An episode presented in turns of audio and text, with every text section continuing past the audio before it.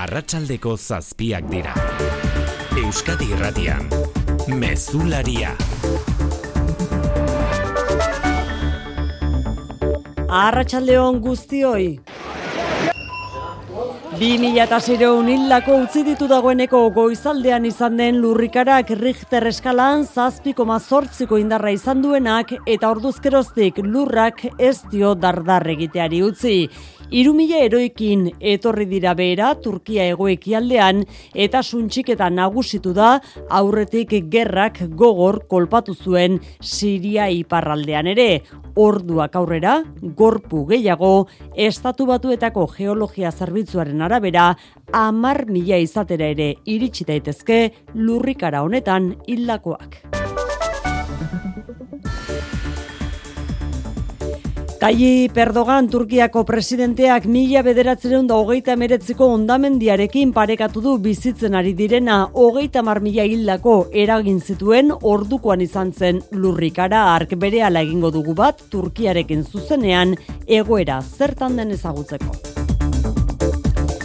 Gainerakoan anain zauzti arratsaldeon. Arratsaldeon oiane. Soilik bai da bai sexu askatasuna bermatzeko legean alderdi sozialistak bere kabuz aurkeztu du kongresuan zigor kodean aldaketak egiteko lege proposamena Podemosekin ados jarri gabe premiaz egingo du eta zigor urte tartea zabaltzea ekarriko du. Zigorra gogortzea aurre ikusten du bai egitasmoak emakumeak indarkeria jasan duela edo bere borondatea bertan bera utzi dutela frogatzen duen duen kasuetarako Patxi López bozera mailaren esanetan lege berrian konsintimentuak erdigune izaten jarraituko du. Que no tocamos el artículo del consentimiento, no hay distinción Podemosen iritziz berriz, Partio Popularra nahi bezala lege aurreko zigorretara itzuli nahi dute sozialistek indarkeria eta mehatxua berriro zigor kodera ekarrita baina Teresa Pérez Bozera malea. Por parte del socio de gobierno lo que hemos encontrado ha sido una única propuesta de vuelta al modelo anterior, de vuelta al Código Penal de la Manada. Ala ere Unidas Podemose zuzenketa bidez konsentimentua bermatu nahi du kongresuan egingo den tramitazioan eta asmo berazaldo dute Eusko Alderdi Geltzaleak eta EH Bilduk ere. Nafarroan greba bateratua deitu du gehiengo sindikalak sektore publiko osoan lan baldintza hobeak eta kalitatezko zerbitzu publikoak aldarrikatzeko. Hilaren amabostean izango da lan uste hori. Grebat bat egingo du osasumideko sindikatuek egun horretarako deitu duten lan ustarekin, hogeita bederatzi mila langile daude deituta. Grebara bihar dira elkartzekoak gobernua eta sindikatuak. Negoziazio maietan gobernuak ez duela negoziatzen salatzen dute sindikatuek David Markalain Komisiones Obreras. LAB Komisiones Obreras, ELA, UGT eta STLAS sindikatuek Nafarroko gobernuari dei egiten diogu legez esarritako maietan benetako negoziazioa egin dezan. Planteatutako aldarrikapen guztiei erantzuteko. Bilboko lan arloko epaitegiak erabateko ezintasun iraunkorra itortu dio COVID gaitz iraunkorra duen langile bati. Eta ala epaiak atea zabaldu dio langilari kalte ordainak eta prestazio errekargoa eskatzeko enpresak prebentzio neurriak ez zituela bete argudiatuta zeladore lanak egiten zituen elak azaldu du garrantzi berezia duela horrelako kasu bat epaitegian irabazi izanak David Pena sindikatuko abokatua. Gure ustez oso garrantzi garrantzitsua da e, efektu juridiko plus bataka epaitegian lortzea horrelako epai berritzailea. Eta asteburu honetan gazteizen izandako erasoaren ondoren dantzalekuetan arma zuriak atzemateko detektagailuak eta arma zuriak daramatzatenei isunak jarri alizatea defendatu du gorka urtaran alkateak. Urtaranek dio gero eta gehiago erabiltzen direla arma horiek borroketan eta neurriak hartu beharko liratekela diskoteketako segurtasun langileek e, metal etetagailoak izatea.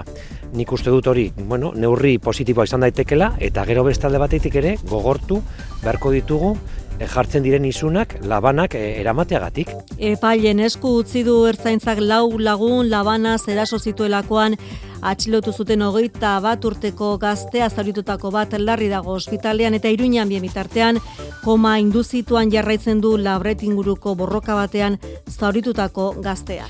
Kiroletan, Xabier Muru, Arratxaldeon. Arratxaldeon. Gizonezkoen futbol ligan garaie bakarra utzi du azken jardunaldiak atletik. Ustekabeko emaitza asko izandako jardunaldian, bai, atletik izan da irabazi duen Euskal Talde bakarra, zurigorriek eta osasonak bi puntura dute Europako eremua, realak aspaldiko partez galduaren, tinko jarraitzen du salkapeneko hirugarren postuan. Eskuz bibitako txapelketa, Ander Imazek eskuko minagatik uko egin dio markinan larun batean jokatu bertzuen partiduari, Josu Eskiro zarituko da, atzelari oiartze horaren ordez. Berezkoen buruzburuko lehiaketan amaitu berria, Luis Sánchezek amatxin olzo mendie hartu mendean erraz, berrogei eta mazazpi, eta errekirolak idiprobak abadinon sanblasaria, azken jardualdia gaur, gaubeko bederatzietan hasita. Laboral kutsak babestuta, eguraldia eta trafikoa. Eguraldiaren iragarpen euskalmeten, Naiara Barredo, Arratxaldeon. Arratxaldeon, giro oso hotzarekin amaituko dugu eguna, zerua nahiko garbi egongo da eta horrekin batera temperatura dezente jaitsiko da gauean. Zeropera jaitsiko da, barnaldeko leku gehienetan eta kostaldean ere 0 gradu ingurura hurbilduko gara, batez ere Gipuzkoa eta Lapurdiko kostaldean. Eta biharko egunari begira, hotzetik jarraituko dugu. Egunaren hasieran zeropeko temperatura izango dugu zonalde askotan eta horrekin batera giroa ilunagoa izango da. Goizean bertan odeiak ugaritzen hasiko dira, iparraldetik hasita eta euri pixka bat ere egin dezake egunean zehar. Elur maila 600 eta 800 metrora egongo da hasieran, baina arratsaldetik aurrera gora egingo du. Ana trafikoan arazori badugu. Bai, arreta sondikan, txorierriko igaro bidean, kamei bat dago matxuratuta, erletxerako bidean, eskuineko erreian traba egiten duela esan digute segurtasun zailean.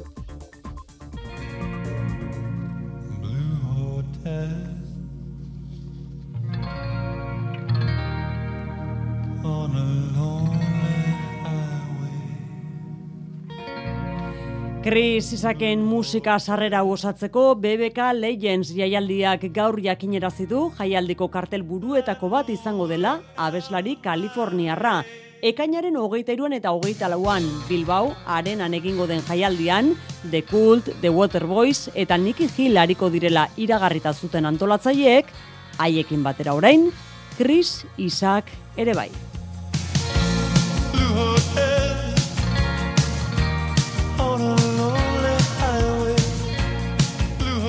Arratxaldeko zazpiak eta zazpi minutu ditugu teknikan eta errealizazioan Xanti Gurrutxaga eta Xabier Iraola Turkiarekin bat egin behar dugu jarraian. Euskadi Irratian, Mezularia, Oiane Perez. Mikel Aiestaran Istanbul, Arratxaldeon. Arratxaldeon. Bi mila eta seireun hildako Mikel amar milatik gora zauritu, iru eraikin inguru goitik bera erorita eta errepideta komunikabide asko erabat suntxituta horiek dira momentu Turkia egoeki aldea eta Siria iparraldea astindu dituen lurrikara bortitzak orain arte utzi dizkigun zenbakiak zein da une honetako egoeran bertan. Ba, Turkiako erreskate taldeak dagoeneko iritsi dira kaltetutako gune guztietara agintarien arabera, ez da erreza izan e, errepidetan dauden arazoen gatik. Turkian hildakoak mila bosteun baino gehiago dira, eta orduak aurrera joan ala kopurua gora doa.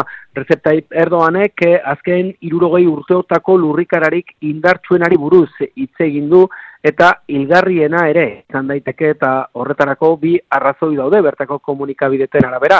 Dardarak lotan harrapatu du jendea eta bestalde kaltetutako eremuan eraikin gehienak ez daude lurrikaren aurkako arauak jarraituz eraikita. Nazioarteko laguntza iristen hasi da eta lehentasuna dudari gabe ondakinen azpian, bizirik eh, daudenak erreskatatzea da. Bai, inda raundiko lurrikarak izan dira bai Mikel, eta edadura handia hartu dute gainera, Turkiako amar provintzia behintzat bai, Sirian, zortzire hundira berri zilakoak, lehendik gerrak gogor kolpatutako ere muak dira, orain lurrikara honek hartu dituenak. Dudari gabe, Turkia urpegia da erantzun taldei dagokienez eta Siria gurutzea. Zortzirun hildako baino gehiago daude erregimenaren arabera, baina kontuan izan behar da lurrikarak Idliben ere eragin duela e, Damaskoren kontroletik kanpo dagoen provintzian. Ia ez dago, tresnarik edo makinarikan eta jendeak eskuekin kentzen ditu ondakinak. Nazioarteko laguntzarik ere ez da espero, alkaidaren kontrolpean dagoen provintzia honetan. Mikel Aiestaran zuzenan Istanbuldik, eskerrik asko Mikel. Eskerrik asko. Urrun arte.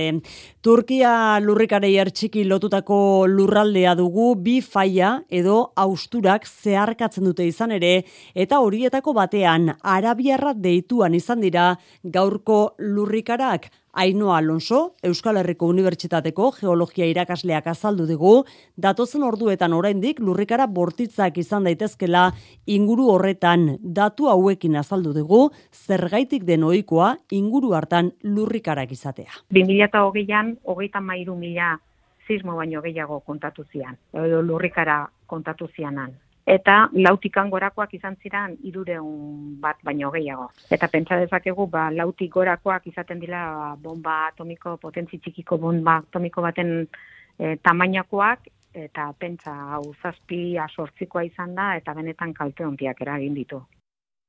Nazioarteak berriz azkar erantzun dio Turkiako gobernuak egindako laguntza eskaerari eta Siria ekaitzagirre lehentasuna ondakinen artean bizirik egon daitezkenak ateratzea da. Erreskate taldeak atxedenik hartu gabe ari dira lanean, baina hildakoen kopuruak gora egingo duela zalantzarik ez dute bateko eta besteko agintariek.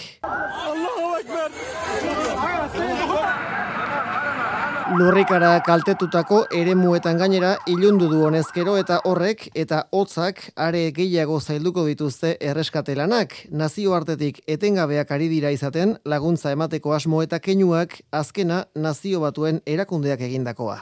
The United Nations is mobilizing to support the emergency response and so let's work together in solidarity Antonio Guterres irazkari nagusiak esan du, Sirian eta Turkian dituzten beharrei erantzuteko koordinazioa egiteko prest daudela eurak. Turkiako gobernuak jakinarazi du berrogeita bost herrialdek baino gehiagok adirazi dietela laguntza bidaltzeko asmoa. Europar batasunak babes zibilerako mekanismoa aktibatu du eta Kopernikus satelite sistema ere bai mapen bitartez egoeraren premiazko azterketa egiteko. Ameriketako estatu batuek, Errusiak eta Ukrainiak, Indiak edota Pakistanek erreskate lanetan laguntzeko ez ezik, bizirik ateratzen dituztenak hartatzeko mediku baliabideak bidaltzen hasiak dira guztiak eta oiane presazkoa da laguntza orduek aurrera egina hala geroz eta zailagoa izango delako ondakin artetik herritarrak bizirik atera alizatea. Eta puntu honetan egin dezagun kontaketaren egunerak eta 2000 eta seireun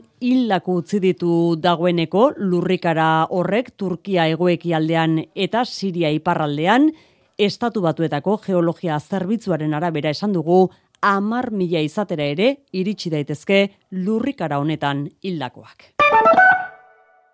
Zure etxea efizienteagoa izatea nahi duzu? Baina, nundik hasiko gara? Zer finantzak eta behar dugun? Ze subentzio dauden ikusi behar da? Inbertitu efizientzian, errazagoa da orain. Sartu birgaitzerakin laboralkutxa.eu simulatzailean. Ezagutu eskura dituzun laguntza eta kenkari guztiak eta behar duzun finantzak eta. Laboralkutxa, bada beste modu bat.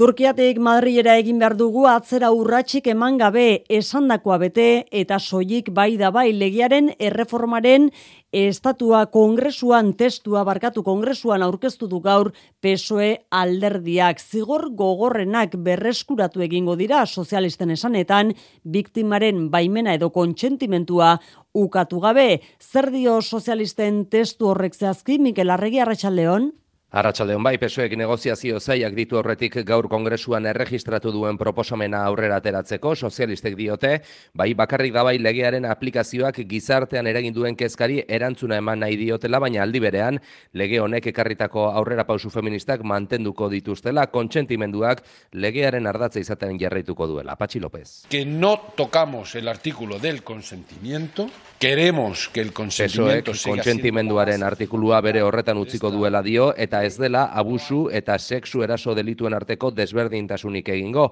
Justizia Ministerioko iturriek zehaztu dutenez, Espainiako gobernuak Suediaren eredua nahi du erreforma honekin, kontsentimendua ardatz moduan mantentzea, baina indarkeria eta mehatxu izan diren erasotan, zigor larriagoak ezartzea. Pesoek, bai bakarrik da bai lege horretik zeuden zigorrak berrezarri nahi ditu orain, urtebet eta bost urte arteko espetxe zigorrak kasuerinetan, sei eta mabi artekoak kasurik larrienetan. Un posible reto. Mikel sozialisten bertsioa da kontsentimentuaren beharra ez dela aldatu, baina ez dira iritzi berrekoak Podemos eta gainerako investidurako alderdiak. Bai, berdintasun ministeriotik oso hitz gogorrak izan dituzte sozialistentzako, triste, kezkatuta daudela diote eskubide feministetan, atzera pausu handi eman delako gaur, entzun Ángela Rodríguez Pam, eh, berdintasun estatu idazkariak esan dakoa. Un posible retroceso en los derechos de las mujeres de este país que pasa por esa vuelta al Código Penal de la Manada, que Unidas tantos problemas... Podemosetik diote, datozen astetan pesoeren proposamena zuzenketa bidez aldatzen saiatuko direla kongresuan, sozialistek bide lagun dituzten gainontzeko alderdi abertzale eta independentistek ere, testua aztertu nahi dute, nabarmenduz, kontsentimenduak legearen ardatzean segi behar duela. Aldaketa ala ere, peperen jarreran izan daiteke, que esa modificación planteada no sea una chapuza 2. Borja No Senperrek bere kezka azaldu du erreforma honekin gobernuak bai bakarrik dabai legearen lardaskeria bera errepikatuko ote duen pesoek bere ohiko bazkideekin negoziatuko duela dio, baina hauek babesik emanezean PP eta Voxen babesa izan dezake bai bakarrik dabai legea ef- erreformatzeko. Manada aipatu du Unidas Podemosek ba auzi hori tarteko Nafarrako lurralde auzitegiak baztertu egin du gaur lege berriaz baliatuz Iruñako talde bortxaketa horregatik zigortutako bost pertsonetatik bati amabost urteko espetxe zigorra murriztea defentsaren eskaria beraz atzera botata. Auzitegiak dio soilik bai da bai lege berriak albidetzen duela 15 urteko zigorra ezartzea sexu askatasunaren aurkako arautze berriarekin bat eginez egitateak oso larriak direlako eta akusatuen ondorengo jarrerak erruduntasuna areagotu egin duelako. Hori horrela gutxienekoa baino zigor handiagoak justifikatua dagoela dio auzitegiak defensak 13 urte eta bederatzi hilabetera jeiste askatzen zuen aldiz fiskaltza eta biktimaren abokatua berrikustearen aurka agertu ziren. Gasteizen bien bitartean ertzaintzak arratsaldean utzi du epaiaren esku asteburuan dantzaleku batean laban batez ustez lau pertsonari eraso egindako gaztea. Alakoak gerta ez daitezen eskatu du gorka urtaran alkateak neurriak gogortzea asunarozena. Erasoa gaitzetsi du, baina zoritxarrez ez dela hau kasu isolatu bat, horrelakoak gutxitu ez, baizik eta gehitzen ari direla nabarmen, eta beharrezkotzat jo du neurriak gogortzea. Batetik, dantzalekuetan segurtasuna zarduratzen direnek metal atzemateko gailuak erabiltzeko aukera izan dezaten, eta bestetik zigorrak gogortzea proposatu du isun handiagoak labana daramaten horientzat. Gorka urtaran gaztizko alkatea. Diskoteketako segurtasun langileek horrelako metal eta gaioak erabili ahal izatea eta bestalde batetik ere labanek eramateagatik jartzen diren isunak gogorragoak izan beharko dira pentsatzeko bitan, ez? Zer, zer demontre egiten duzuntzuk gau baten horrelako laban edo kutxio batekin. Eudelen baitan ere egingo da ausnarketa eta gaztizko udalean gaurko iragarrita baldin bazegoen ere adierazpen instituzional baten eztabaida bihar arte atzeratu da ekimena. Ustezko erasotzailea bitartean, hogeita bat urteko gaztea, arratsaldean utzi du ertzaintzak epailaren esku. Eta koma induzituan dago berri ziruinean igande goizaldean borroka batean jipoitu zuten gaztea. Labrit inguruan gertatu zen erasoa igande goizaldean eta udaltzainek atxilotu egin zuten ustezko erasotzailea Nafarroako ospitaleko zioan dago biktima. Nafarroan jarraituz, LAB UGT komisiones ELA eta Esteila sindikatuek otxaiaren amabostean greba deitu dute Nafarrako sektore publiko osoan. Lan baldintza hobeak eta kalitatezko zerbitzu publikoak behar direla aldarrikatu nahi dute, eta salatu berriz gobernuak negoziazio maietan ez duela negoziatzen. Greba horren berri patxi irigoienek iruñatik, Sindikatuek greba deitu izanaren erantzule egin dute, medikuen sindikatua gobernuarekin izandako azken egunotako negoziazioa diotenez, negoziazio maiak negoziazio mai izan beharko luke, eta ez gobernuak alde bakarrez gidatutakoa. Behin eta berriz eskatu dituzten eskaeren aurrean gobernuak emandako erantzuna izan da, aurrekontuen gastua areagotzea ezinezkoa dela. Sindikatuek ordea diotena da, medikuekin ez dutela hori bete. Proposamenak gastua areagotzea zekarrelako. David Markalain Komisiones Obreras. LAB, Komisiones Obreras, ELA, UGT eta STLAS sindikatuek Nafarrako gobernuari dei egiten diogu legez esarritako maietan benetako negoziazioa egin dezan. Planteatutako aldarrikapen guztiei erantzuteko. Zerbitzu publiko eta kalitatezkoa lortzeko diru partiden kudeak eta hobeagoa eskatzen dute sindikatuek. Plantillak gaztetzearen beharraz ere ohartarazi dute genero arteko berdintasuna bermatzea eta soldata igoera KPIaren araberakoa izatea. Benetako negoziazioa aldarrikatzearekin batera otxailaren amabosteko greba deialdian parte hartzera hogeita bederatzi mila pertsona inguru daude deituta. Euskal Autonomia Erkidegoko hezkuntza lege berriaren inguruan bestalde langileen lan baldintzak ere izpide lab sindikatuarentzat oinarrizko akordio bat negoziatu eta adosteko aukerak egon daitezke eta hezkuntzako sindikatuen maila deitzea eskatu dio Jokin Bildarratzi hezkuntza sailburua prest akordio bideak lantzeko. Labek behintzat komunikazio bide bat irekita izan duela eta hor ikusi dugu, ba, bueno, ba, badagoela ba, borondate bat eta guk eskatzen dioguna hezkuntza saiari da ba, mai sindikal hori deitzea. Gonbiti hori teman imazegu guk hartu ite dugu e, gonbiti hori eta garatuko dugu eta zintzorretan landuta daukaunean sindikatuekin deituko deula mai intersindikal hori. Frantziako asamblean bien bitartean parlamentuko eztabaida izan da arratsaldean erretreta sistemaren erreforma legeak biharko protesta egunaren atarian urrats bat gehiago gainditzeko Frantzia insumisoak osoko zuzenketa aurkeztu dio lepenen alderdiak berrez erreferendum proposamena nahi du bozkatu. Olatz Simon ez ustekorik ez da izan dakigula Parisen eta aurrera egingo du ez da Arratsaldeon Arratxaldeon, argitzegoen erretreten erreformaren eztabaida zaila eta zaratatxua izango zela, baina tentsioa handitu baino ez da egin osoko bilkuraren saio hasi den momentutik. Ezkerreko alderdiek besteak beste, ganberako presidenteari aurpegiratu diote, saioan eztabaidatu eta bozkatuko den referendum mozioa ultraeskuinarena izatea. Frantzia intsumisoak aurkeztu zuen referendum mozio bat lehenago, baina lepenen alderdiak ere aurkeztu zuenez, zozketa egitea erabaki zuen presidenteen mailak eta ultraeskuinaren bilgune nazionalaren proposamenak irabazi zuen. Eta zozketa ez dela errepikatuko jakitean, doztenaka diputatuk eztan egin dute ganberako presidentearen kontra, Jael Brown Pibet makronistaren kontra. Eta Pibetek gogor erantzun die oiuka bera ere. Ez gaude antzoki batean, ez da manifestazio batean, Asamblea Nazionaleko hemizikloan gaude gogoratu die.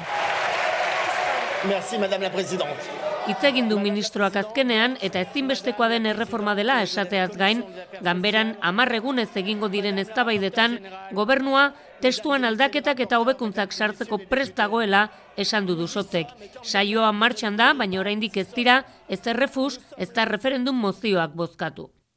Eta hori guztia biharko greba deialdiaren biaramunean. Bilboko lanarloko epaitegiak bien bitartean ezintasun iraunkorra absolutua aitortu dio COVID iraunkorra duen langile bati. Gizarte segurantzak aitortu izan du ezintasuna horrelako beste kasu batzutan, baina elak azaldu duenez garrantzia berezia du aitortza hori epaitegi batean lortzeak sistoiturriaga goitea.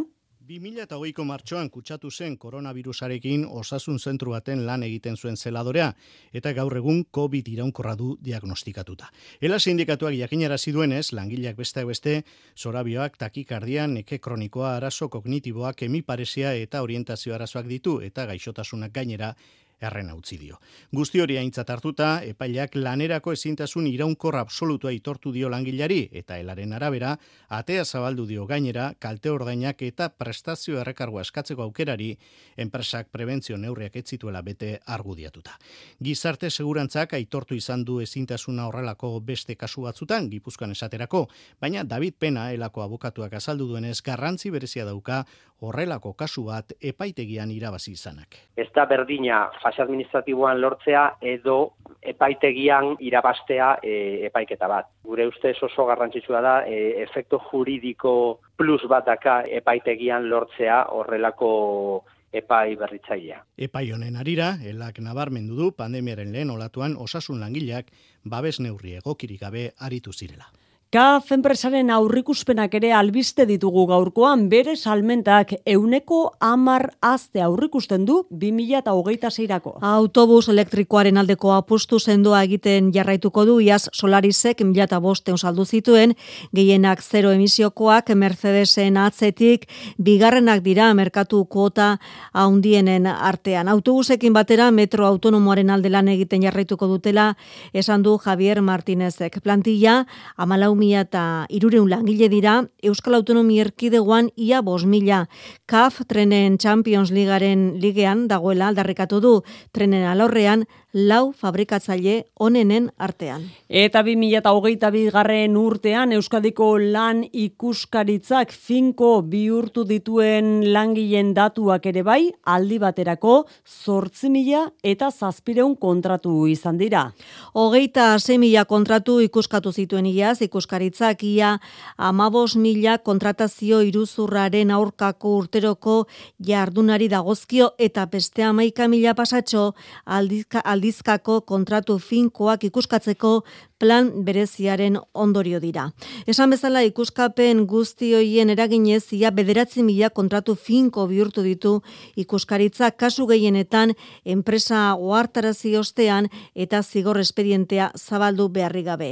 Atzemandako irregulartasunen kopurua 2008 batekoa baino euneko hogeita amasei handiagoa izan da. Bizkaibusen greba eguna ari da izaten berriz gaurkoa.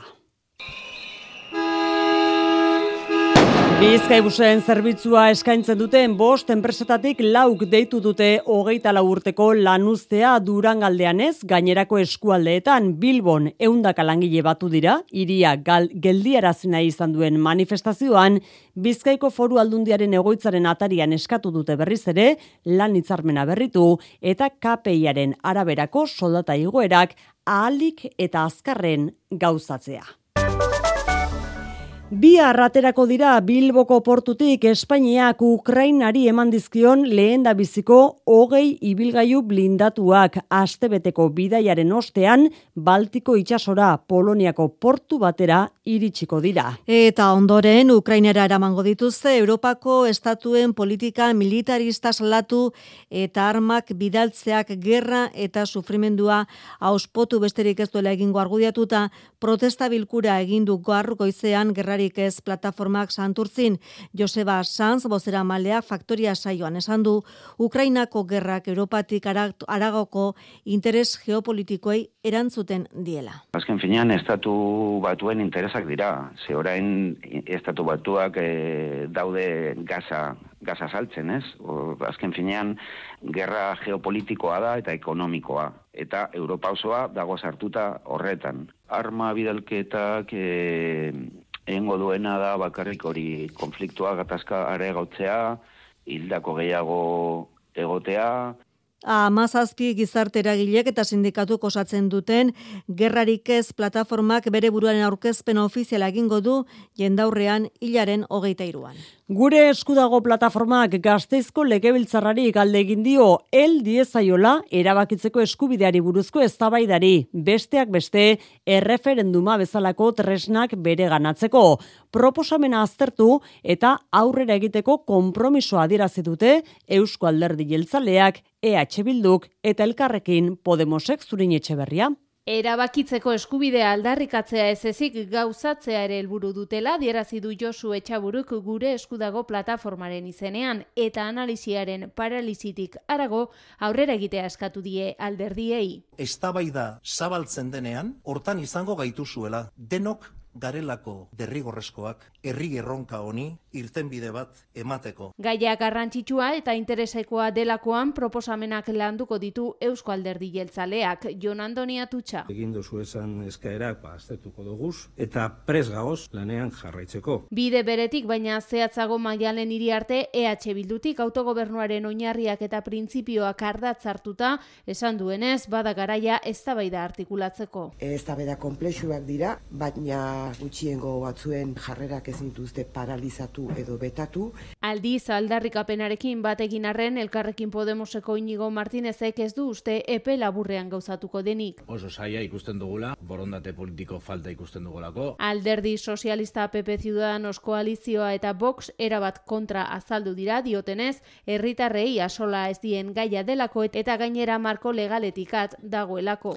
Eta hau guztia zaldibarko zabortegia amildu zela hiru urte betetzen diren egun honetan Alberto Sololuze eta Joaquin Beltran langileen eriotzen erantzunkizuna akordio bidez jo zuten argitutza taldeek auzibideetan 2021 bateko irailean baina Durango epaitegiak amairu pertsona ditu oraindik ikerketapean. Tartean berter enpresako hiru goi arduradun, zabortegia eraiki zuen enpresako bost teknikari eta zabortegiari irekiera baimena emateko ikuskapena egin zuen Jaurlaritzako hiru teknikari herri akusazio ordezkatzen duen abokatuetako batekin, Jaime Eliasekin hitz egin dugu, Euskadi irratian balizko delitu hori ez. Bata da ingurumenaren kin lotuta dagoena, eh, delito kontra el medio ambiente, egon daiteke faltsukeria dokumento ofizialetan, eta gero eusko jaurlaritzako teknikarien aurka prebarikazio imprudente bat. Ba, azken finean, ikuskaritza lan bat egin behar zen, eta hor, agian, gabezi batzuk egon ziren. Hiru urte beraz gaur bezalako arratsalde batean zaldibarko zabortegia amildu zela.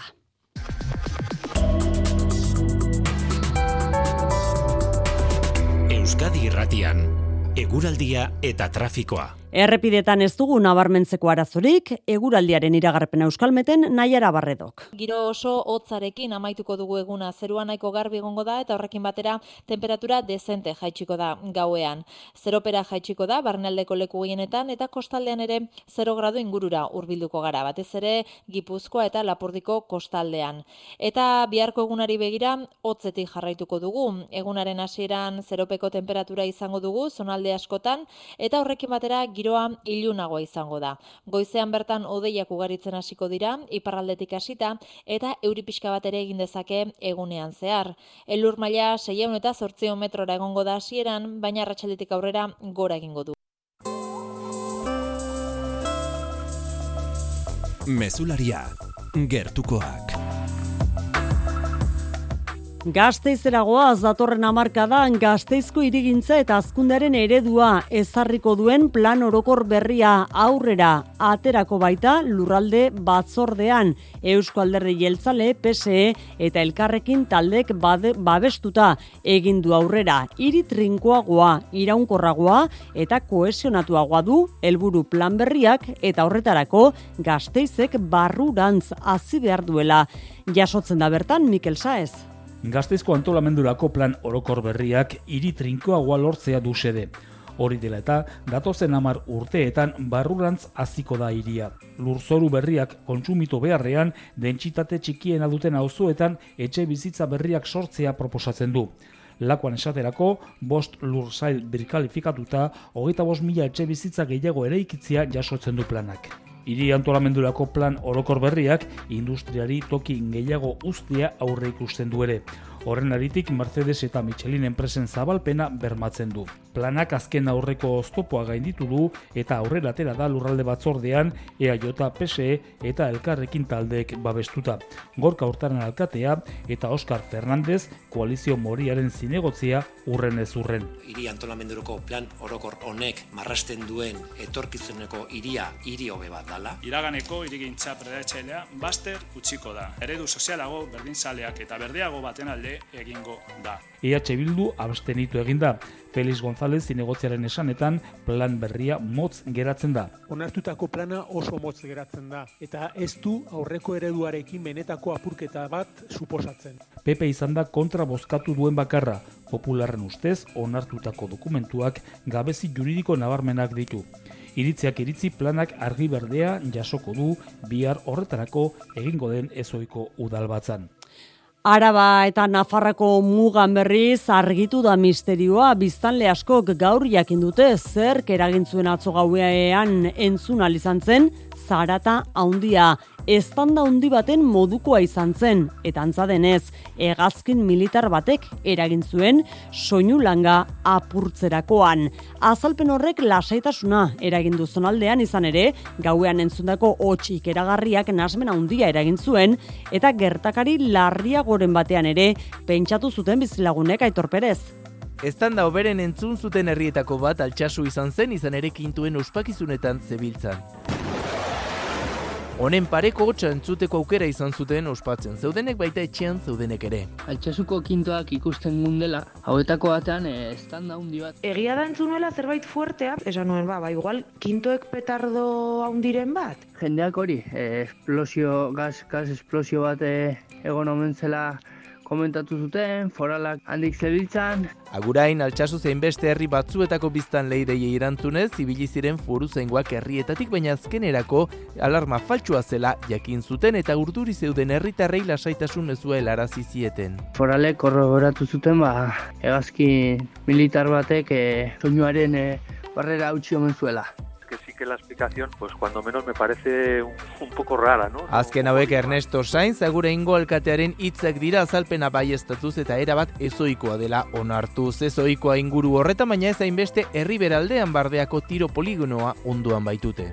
Ipar Euskal Herrian berriz, lau jatorre izendapenek bat egin dute gaur angelun lehen saloi profesionalea profesionala egiteko. Horri izan ditugu, irulegiko ardoa, ezpeletako piperra, kintoa kotxerria eta iratiko gazta. Xedea ekoizpenen promozioa eta profesionalen artean eta bezeroekin harremanak indartzea. Laur, lau sormarkak sasoi honean dira eta bertan izan dira baita hasiberriak ere andonilizeaga.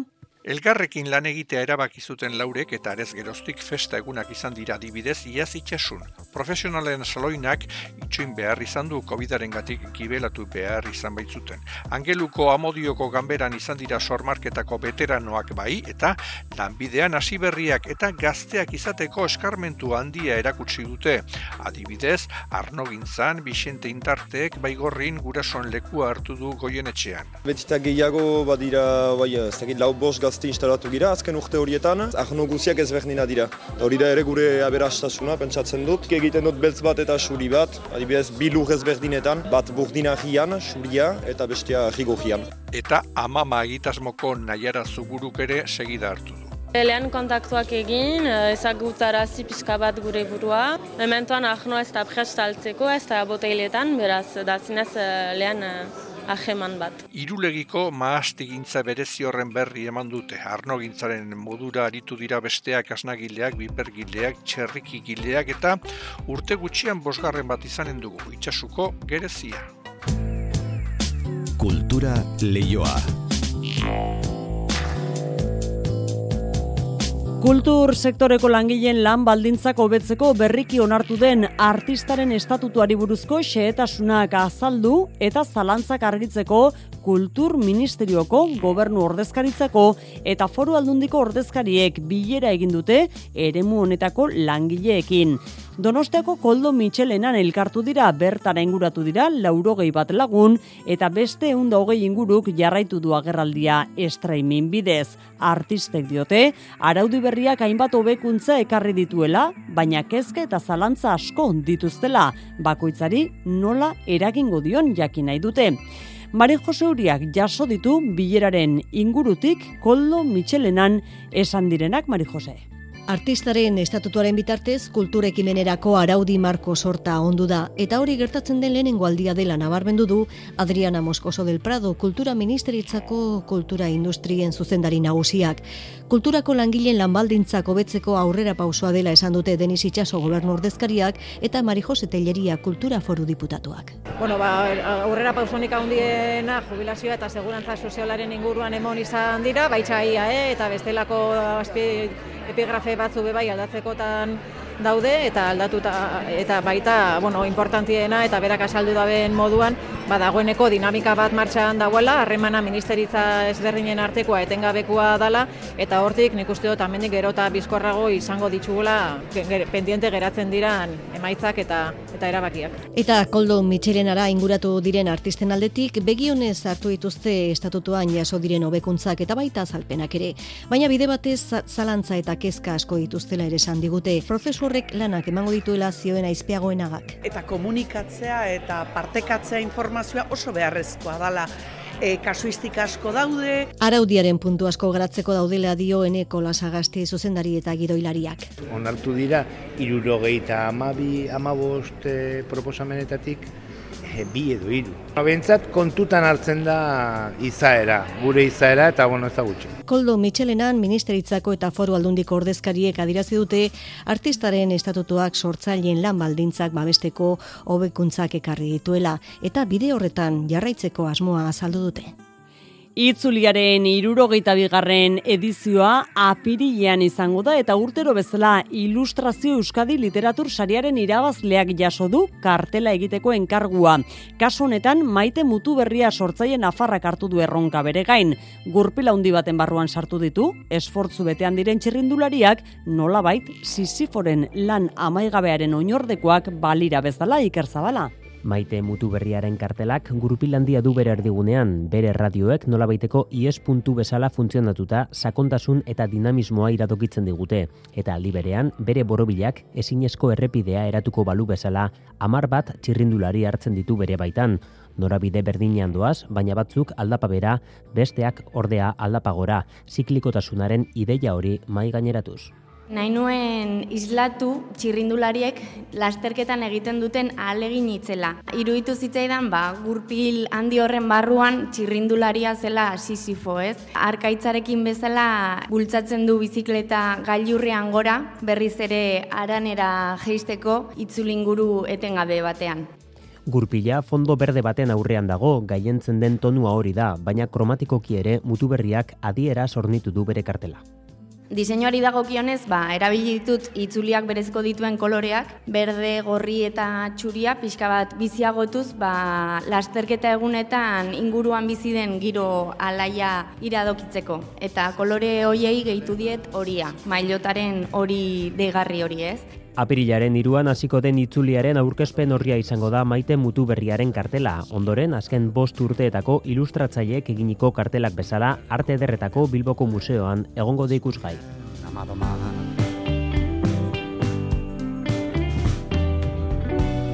Pero Sisifo no ignora Itzuliaren irurogeita bigarren edizioaren kartela ezagutu dugu, eta honekin trantzizio bikaina, ekiro lalbistetara, Xabier Buru, Arratxaldeon. Kaixo, Arratxaldeon.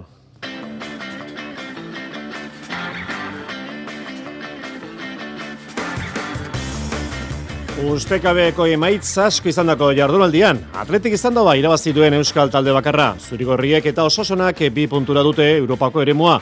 Realak aspaldiko partez galdu arren, tinko jarretzen du salkapeneko irugarren postuan.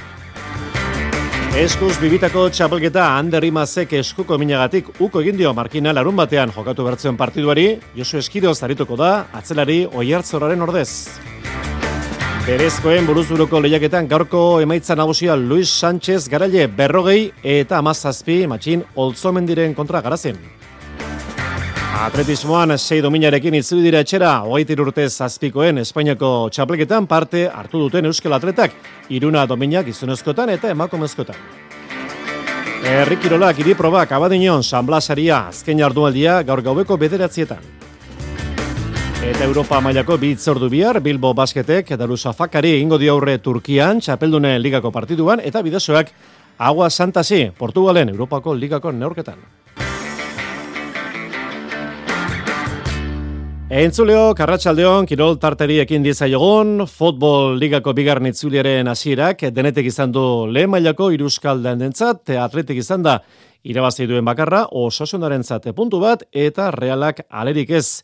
Talde txurordinak hiru hilabete pasatxo zeramatzan galdu gabe, baina atzo Valladoliden kontra etzuen ba saririk jaso. Joran Erdelauz.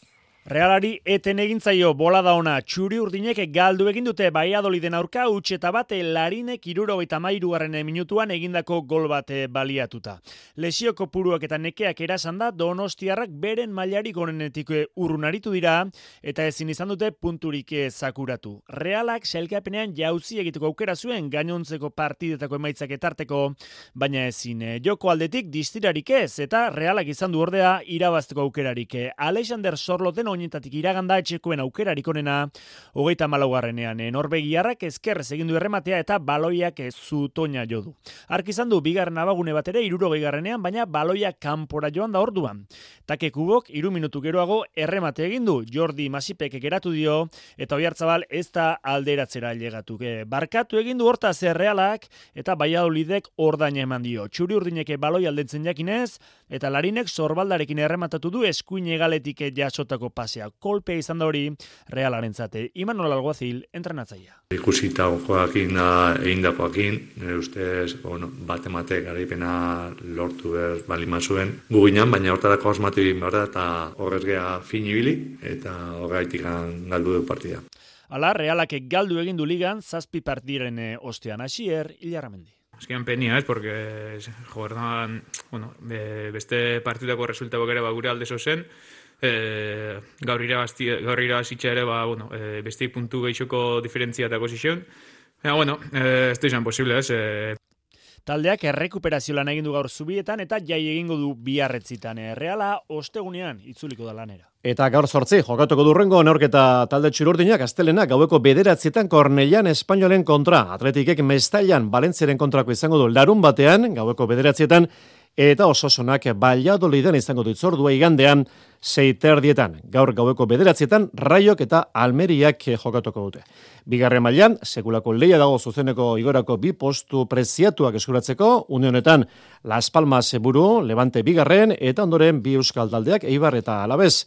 Urrengo neorketak, Ipuruan Eibar Kartagena eta Romaredan Zaragoza Alabez. Eta emakumezkoen liga, puntu bakarra hiru euskal taldeen artean, Atletikek eta Alabezek laugarren partidua jarraian galdu dute, realak atzo puntu bat urratu zuen Madriden zelaian, utxe eta bi irabazten hasiarren azken unean neorketa galtzeko zorian izan zen Natalia Arroyoren taldea, han etxezarreta. E, alde batetik penakin, e, aurretik jarri galako bi eta azkenen ba, berdinketa batekin bukatu dugulako, baina bueno, bestalde baitare ikusita talden dinamikatzen izaten nahi da, ba, olako partidu gor bat eutxi izan eta puntuatu izan da olako talde gor baten kontra eta olako zerraien, ba, ba bueno, alderdi positibo bat ere badauke. Salkapen hausian Reala Seigarren, Atletika Margarren, alabez azken postuan urrengo itzorduak, Reala Sevilla, Atletico Madrid, Atletik eta alabez Barcelona. Eta atletikek jokin altuna pelotari amezketarra aukeratu du txaileko enbaixadore. Eunda hogeita bosgarren urtorreneko ekitaldian barruan, hilero egiten du talde zurigorriak aukerak eta urtarrilean John Ram izan zen aukeratua, hil honetan esan bezala, jokin altuna. Ba, zerbait oso politxe, egi esan txikitatik gustatu izan zait aletik, baina bueno, ez, nitun, ez nun espero olako momentu bizitzea, eta bueno, azken finenekin kontaktatu zuenen ba, ilusio haundien ziten, eta bueno, egi esan e, beti okikoeten oroitzapen bat, eta, eta bueno, segiatuko nahi disfrutatzen momentu hautaz. Atletizalea altuna sentipen berezia du talde zurigorrerekiko. Ba, esango nuke igual, ba, hitz bat esateko, ba, igual sentimentu ez da, ba, iruditu zaitelako hemen bizkai alden, da, ba, bueno, mundu guztine, bai, aletik zale azkenen aletik asko sentitzeue, hemen ikusi besteik ez dago, ze giroa eta ze ambiente hautean, jendentzako aletik zer dan, eta, bueno, detaiek dauzket, igual metroa sartu partio bat ikusteko, eta igual amona bat ikusi urte desentekoa, bakar bakarrik futbolzera irajuten, bufanda jarrita, eta ba, hemen ikustea zenbat bizitzean eta benetan ba hori gustatu jazait. Altunaren hitzak, berela bibitako txapelketa izpide, zazpiek eta berrogeita zazpi minutu. Astelena gurean gaur katedra saioa entzuteko eguna, kepa iribargidari, kepa, arratsaldeon. Arratsaldeon, Xavier. Eskuz binakako txapelketan gaur berria, handerri mazek eman digu, ez jokatuko, Datorren larun batea markinan eskuko minagatik. Bai, espero genuen atzokoa ikusi ondoren eskuin eskua hasita dauka Anderrimazek eta edema bat metakarpoko bigarren eta hirugarren eh, ezurretan. Aspalditik zebilen Anderrimaz eskua eskuin eskua justu antzean zuela eta atzo Eibarko partidaren astapenean lehen pilotakadetan eh, pilota bat sartu zitzaionean, ba guruzbidea hasi zen eh, beretzat minari aurre egin behar izan zion. Denengo tanton sartu zait, da gila min esentean ekango, eta, bueno, sufritzateko atu da. Egia esan pena baten, no? frontea hola ontatalako giruakin ba, aparratzia, baina, bueno, ez da, azkenean kilolan partea eta aurrea. Entzun duzu egia da, eh? armailak beteta, pelota zaleak gozeak zegoela antzematen zen, eta minik handiena, sufrikari horik handiena, oi hartzuarrak berak eh, izan zuen. Partida amaitu orduko argi zeukan, datorren asteburuan ezingo zuela jokatu. Egia hartzen baizu bukaden ja bukatzeko desiatzen egon. Ze, azkenean txopeak eta luzia, eta bueno, partida ja erdi galduak genekan, eta bueno, mintzat, eta ber, ba, bueno, urrengo azteako garbi dena zela hongo, eta ikusiko gar, urrengo azteako da lan eta berren dena hoxe espo ondo jarri, eta ber, ba, playoff da ondo izkena. Enpresak adirazi du, Josu Eskirozek hartuko duela bere tokia Markina Xemeinen, beraz Laso Eskiroz, elordi zabaleta, izango duguan eh, neurk eta Eskirozek orain arte John Marieskurrena ordezkatu du, berri osartarrak hiru partida galdu ondoren, labriten itzuliko da txapelketara, altuna tolosa, peña Marieskurrena, hau ere larumatean Markinakoa bezalaxe. Aurreko larumatean, idia zabalen, eto ormendia, baikoko prestatzaile fizikoari galdetu genio Marieskurrenaren inguruan.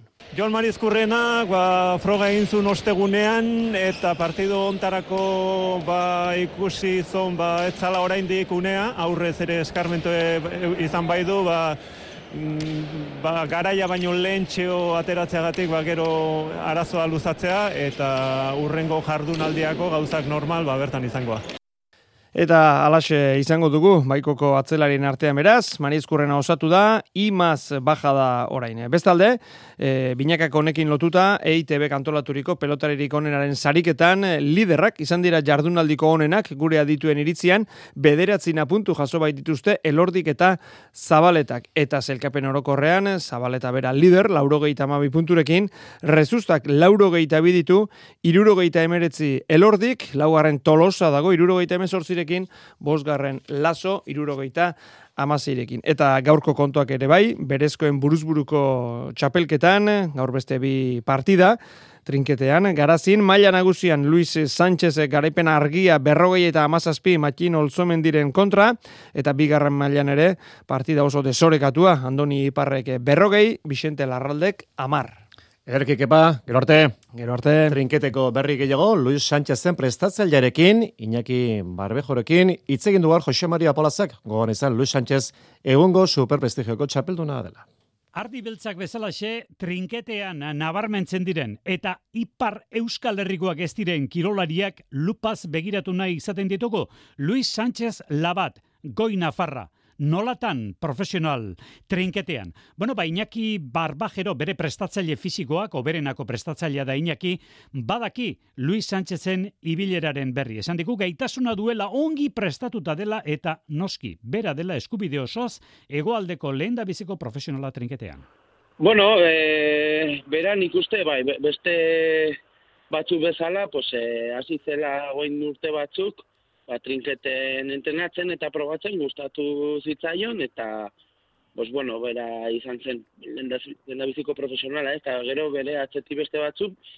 Eta ez dakit nik uste pues, gaitasuna dituela, ez, probatu zuen eta eta bueno, eh prestatzen joan zen, eta, bueno, berez badauzka gaitasunak, eta gero, pues, e, bere lanagatik eta entrenatzen eta bat, pues, begira non dagoen orain. Baditu gaitasunak dio Iñaki Barbajerok Luis Sánchez Labati buruz. Hain justu, ezaugarri jakin batzuk behar direlako trinketean ibiltzeko. Desplazamentu laburrak dira, baina oso esplosiboak. Bai, bai, mugimenduak bai, mugimenduak askarra behintzat, ez? Eta beti pilota e, angulo eta efekto ezberdinekin datoz, eta beti askar egon bazara, eta bai, mugimendu esplosiboa eta askarra, ez? Bere ingurukoak ari dira berari buruz izketan, eta ingurukoak ez direnak ere bai. Iñaki Barbajerok jarraitu du oso gertutik Luis Sánchez Labat. Ikusiko dugu joko handen buruzburukoa noraino iristen den, baina dagoeneko esan daiteke, bera dela Ipar Euskal Herrikoa ezten, bigarren pelotaria superprestigio irabazten. Aurtengoa berak irabazi du bere garaian Walteri Agusti kubatarrak irabazi zuen. Atletismoa guztira sei domina lortu dituzte Euskal Atletek Malagan antekeran jokatu den hogeite irurte zazpikoen pista estaleko Espainiako txapelketan, emaitza nagusiak laburtzen hasita tesi ebosele atleta gazteiztarrak nagusitasunez irabazi du luzera jauzia 6 metro eta berrogeita hamar zentimetroko marka puska eginda. Pozik emandako mailarekin tesi ebosele. Espainiako geita iru urte zazpiko Espainiako txapelketan urrezko domina lortu dut 6, berrogeita hamar metroko salto batekin. Hori marka pertsonala da, baina oraindik gehiago egin aldu dela dakit. Orduan gaurko markarekin oso posik nago, baina aurrengo kompetizioetan gehiago saltatzea espero dut. Beste urre bat, kaso honetan irukoitze jauzian, naroa furundarena, txapeldun amairu metro eta hogeita iru zentimetroko jauzia eginda. Oso pozik lortutako markakin da dominakin, e, elburua domina lortzea zan, e, eta aurrezkoa lortzea saiatzea. Ez genuen espero e, marka hori lortzea, baino oso pozik lortutakoakin. Eta garaipenak pilatzen jarraitzen duen atleta, Ireia Mendia da. Lazkautarrak, iru mila metroko lasterketa irabazi du. Ba, oso, oso ondo juntzan, ba, berriro lortu nolako antekeran ba, aurreko urten sub hogei kategorin lortutako garaipen hori errepikatzea, eta ba, emaitza hobe zine dela esango nuke, beraz horrekin oso oso kontentu. Mutiletan iker arozena, ondarrebiko atletak, maila bikaina eman du, luzera jauziko finala irabazita, Europako txapelketerako gutxieneko marka eginda, zazpi metro eta larogita bi zentimetro. Oso pozik, egia esan, egin dako ba, aktuazioaren gatik, eta, eta ba, gogo gehiago jartzen zizkit, ba, pista estalini, ba, ba, mailera, ba, zino emateko ez. Eta urrezko dominen zerrendarekin jarraituz, Ibai Serrano, lareun metroko lasterketan Euskadiko marka egiteko gai izan zen. Uste izan dela, bizitzen izan duan txapelketarik e, garrantzitsuena edo politena zatu baterako. Eskubaloian bidazoak Europako itzordueri helduko dio bihar Agua Santas talderen kontra jokatuko dute irundarrek Europako ligako neurketa izango da zazpigarren jardunaldian, harritxo iribar. Ilabete bete-betea du bidasoak Europako eta Ligako partiduekin betea.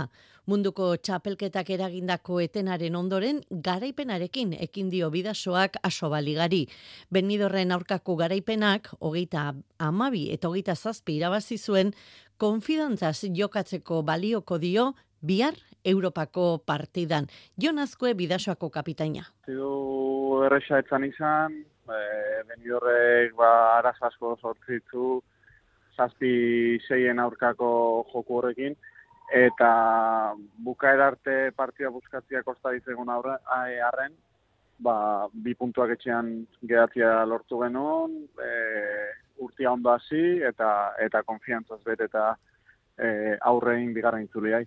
Konfiantza horrek Europarako ere balioko du bihar Portugalen jokatuko baitu Aguasantasen aurka. Artalekun, hogeita mabost eta hogeita sei irabazi zion bidasoak, baina egia da lehen hogei minutuetan kosta egin zitzaiola eta hogei minutu behar izan zituen markagailuan aurre hartzeko. Bere etxean ez da aurkari erraza izango Aguasantas. Bueno, eh, hortaxe gatoz, baino, baino erresa ez tala izango badakigu. Eh, Europan etxetik kanpo jokatzia ez da erresa, eta behaiek, ba, bueno, behaien aukerak baliatu nahi koitue, ba, ba, fasez pasatzeko, eta seguru gaurko bi puntuak nahi dituela. E, talde, talde komplikatu izango da, e, oso, oso azkarra joku, bat talde joku oso ona dakaen, dakaen bat, bat talde bat, eta eta gure lanak zaigu seguru bi puntua lortu nahi baitugu. Agua Santas multzoko azkena da, baina horrekune honetan ez du ezer esan nahi. Ez, ez, ez, argi dago. E, etxetik kanpo egia da, ba, asko kosta zaiela e, partiu honak itia, baina etxean gerra ematen nahi dira, eta, eta bia seguru ala izango dela.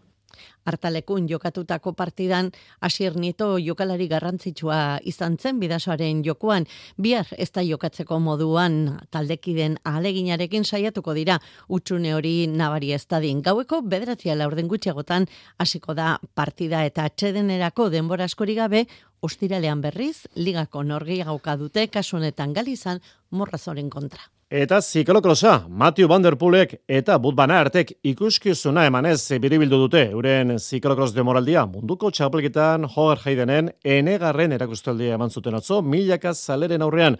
Orain errepideko demoraldiari, ekingo dute biak, Xabiru Xabela.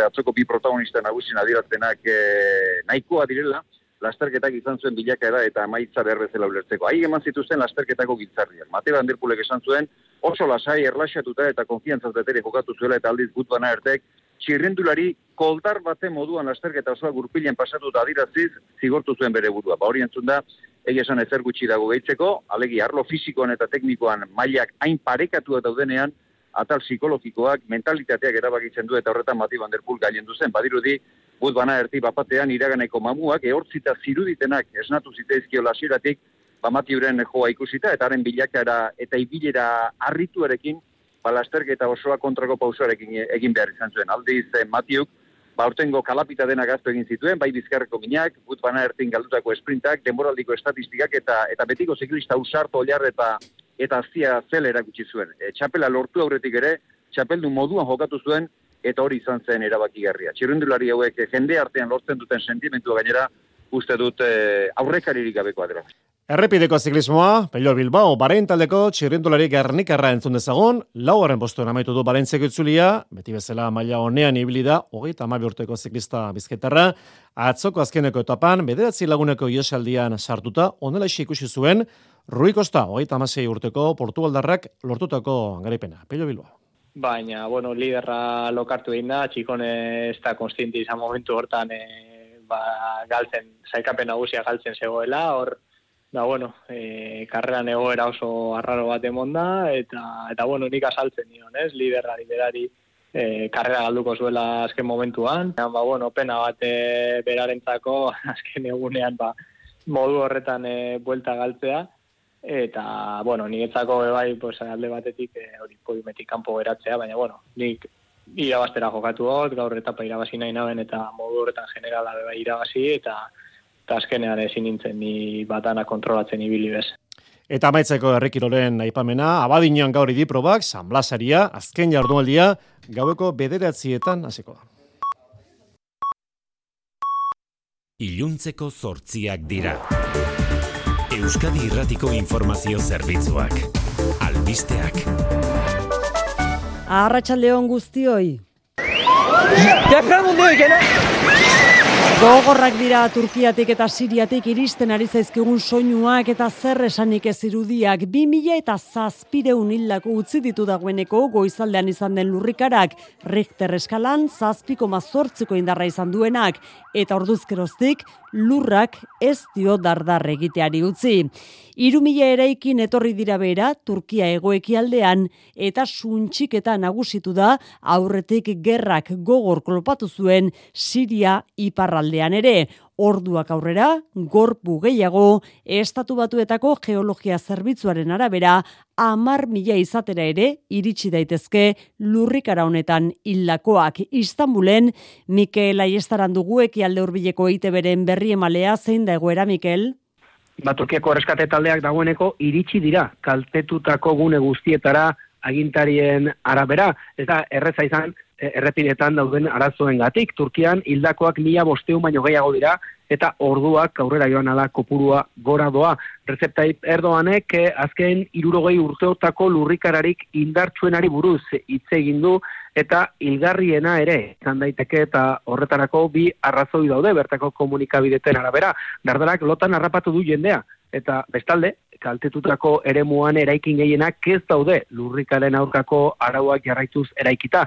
Nazioarteko laguntza iristen hasi da eta lehentasuna dudari gabe ondakinen azpian, bizirik eh, daudenak erreskatatzea da. Sirian zaiago ari dira izaten erreskatelanak Damaskoren aginpetik kanpo dauden eremuak kolpatu baititu lurrekerak, bertan ez da gainera nazioarteko laguntzarik espero, Al-Qaedaren kontrolpean dagoen provintzia delako. Ana Insausti Arratsaldeon. Arratsaldeon oian, eh? Gainerakoan soilik bai da bai sexu askatasuna bermatzeko legean Alderdi Sozialistak bere kabuz aurkeztu du Kongresuan zigor kodean aldaketak egiteko lege proposamena. Podemosekin ados jarri gabe premia egingo du eta zigor urte tartea zabaltzea ekarriko du. Zigorra gogortzea aurre ikusten du bai egitasmoak emakumeak indarkeria jasan duela edo bere borondatea bertan bera utzi dutela frogatzen duen kasuetarako. Patxi López bozera mailaren sanetan, lege berrian konsintementuak erdigune izaten jarraituko du. Que no tocamos el artículo del consentimiento, no hay distinción Podemosen iritziz berriz, Partio Popularrak nahi bezala lege aurreko zigorretara itzuli nahi dute sozialistek indarkeria eta mehatxua berriro zigor kodera ekarrita Maria Teresa Pérez bozera malea. Por parte del socio de gobierno lo que hemos encontrado ha sido una única propuesta de vuelta al modelo anterior, de vuelta eta al bien bitartean epaile katzera bota dute manadako bost zigortuetako bati zigorra murriztea. Nafarroan greba bateratua deitu du gehiengo sindik sindikalak sektore publiko osoan lan baldintza hobeak eta kalitatezko zerbitzu publikoak aldarrikatzeko hilaren amabostean izango da lan uste hori. Grebak bat egingo du osasumideko sindikatuek egun horretarako deitu duten lan ustearekin hogeita bederatzi mila langile daude deituta grebara. Bihar dira elkartzekoak gobernua eta sindikatuak negoziazio maietan gobernuak ez duela negoziatzen salatzen dute sindikatuek. David Markalain komis Comisiones Obreras. LAB, Comisiones Obreras, ELA, UGT eta STLAS sindikatuek Nafarroko gobernuari dei egiten diogu legez esarritako maietan benetako negoziazioa egin dezan. Planteatutako aldarrikapen guztiei erantzuteko. Asteburuan irian izandako erasoaren ondoren dantzalekuetan arma zuriak atzemateko detektagailuak eta arma zuriak daramatzatenei isunak jarri alizatea defendatu du gorka urtaranek gazteizko alkateak. Urtaranek dio gero eta gehiago erabiltzen direla arma horiek borroketan eta neurriak hartu beharko liratekela. Diskoteketako segurtasun langileek eh, metal detektagailuak izatea nik uste dut hori, bueno, neurri positiboa izan daitekela eta gero bestalde batetik ere gogortu beharko ditugu e, jartzen diren isunak labanak e, eramateagatik. Epailaren esku utzi du ertzaintzak lau lagun labana zeraso zituelakoan atxilotu zuten hogeita bat urteko gaztea zoritutako bat larri dago ospitalean. Iruinean bien bitartean koma induzituan jarraitzen du labrit inguruko borroka batean zauritutako gazteak. Errepidetan ana, balda guarazorik. Bai, auto baten matxura azortzian, trapagan, eskuineko erreian traba egiten du, kantabriarako bidean, garabia bertan dela esan, digute segurtasun zailean. Eguraldiari dagokionez, zeropeko temperaturak izango ditugu datozen orduetan, eta bihar ere, hotz, nahiara barredo euskalmet. Giro oso hotzarekin amaituko dugu eguna zerua nahiko garbi egongo da eta horrekin batera temperatura dezente jaitsiko da gauean.